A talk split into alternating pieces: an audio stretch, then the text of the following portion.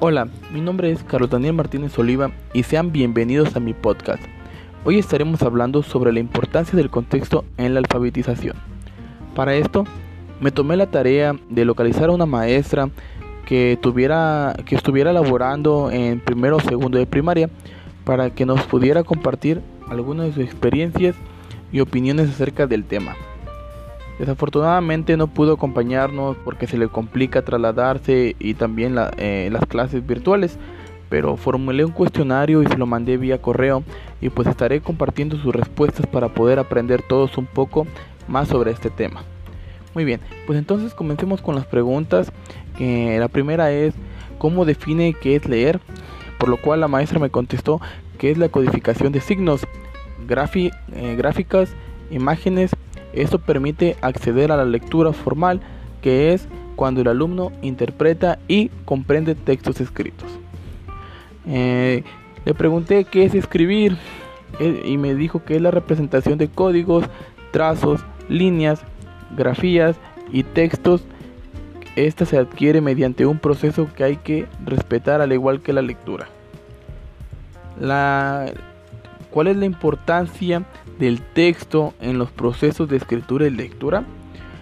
Eh, me dijo que es la trascendental, todo estímulo directo o indirecto es un apoyo, enriquece y favorece los procesos para la adquisición de todo aprendizaje. La siguiente pregunta fue, ¿qué es la relación que existe entre la lengua oral y escrita en los procesos de alfabetización? Eh, ambos sirven para comunicarse, estos con diferentes características para transmitir algo. El primero se hace acompañar de gestos, emociones, como pueden ser la tristeza, la alegría, negación, protesta, rechazo, dolor, etc. Lo cual facilita y ayuda a que se comprenda mejor el tema a tratar, mientras el segundo tendrá que detallar según sea el mensaje y lo que se quiere que entienda y comprenda el lector. Puede ser tema, hora, día, lugar. En este también puede ser necesario describir las emociones y los sentimientos. Le pedí que, que, implica leer y escribir en diferentes contextos. Eh, el contexto sin duda alguna influye y este será un referente importantísimo primero para cuando una persona va a aprender a leer y escribir. Segundo, vivir en un contexto donde tiene la cultura de leer y escribir y por último, puede ser la cultura que transmite y o heredas a leer o escribir sobre dicho contexto.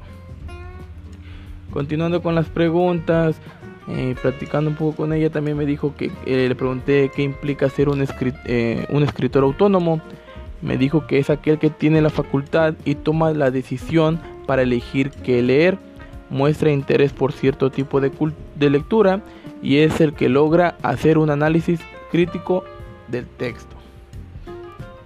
Eh, ¿Qué es un método de alfabetización? Es el procedimiento de algo que ya está establecido, instrucciones, técnicas y pasos a paso para enseñar a leer y escribir. La metodología de cada maestro será crucial para el, el o logro de lo que se proponga. También le pregunté qué se propone en los programas vigentes de español en educación primaria, esto vinculado a los procesos de alfabetización inicial.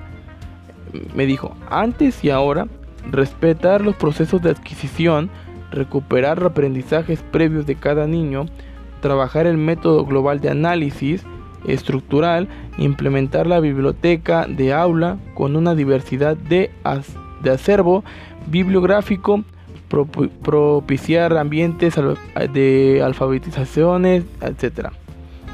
Eh, también los alumnos en el trabajo a distancia, eh, cómo adquieren y desarrollan el proceso de adquisición de la lectoescritura eh, y también qué retos han enfrentado.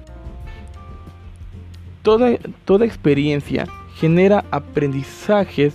La estrategia de, de aprende en casa propuesta desde el gobierno federal y no se sataniza solo que los padres de familia no tienen los elementos y herramientas que implica la pedagogía y que sí lo tiene el profesional. Eh, el docente responsable de la enseñanza en este confinamiento, los alumnos han aprendido algo, pero no precisamente lo que se especifica en los campos de formación académica del plan y programas que nos rige actualmente. Nunca será igual la enseñanza y el logro de aprendizajes privados de la socialización, los espacios destinados específicamente para que eh, los NNA aprendan, interactúen, compartan experiencias y saberes eh, en el aula, en la escuela, etc. Los retos que enfrentan es aprender con nuevas propuestas metodológicas impuestas para aprender con lo que tienen y sin la tecnología. Es aceptar a padres y a tutores como sus maestros es adaptarse a los espacios de su hogar para recibir una enseñanza para los eh, para algunos favorable y positiva y para muchos no tanto porque como ya se describen anteriormente los padres, tutores o familias no son docentes. Y pues bueno amigos, esto es un poco de, de lo que me compartió la maestra, que le agradezco mucho que nos haya compartido sus experiencias y pues aquí aprendimos todos en conjunto.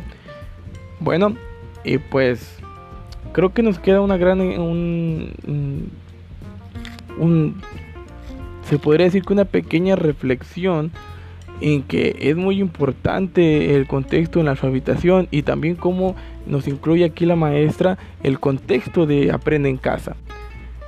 Pero bueno, muchas gracias por acompañarnos.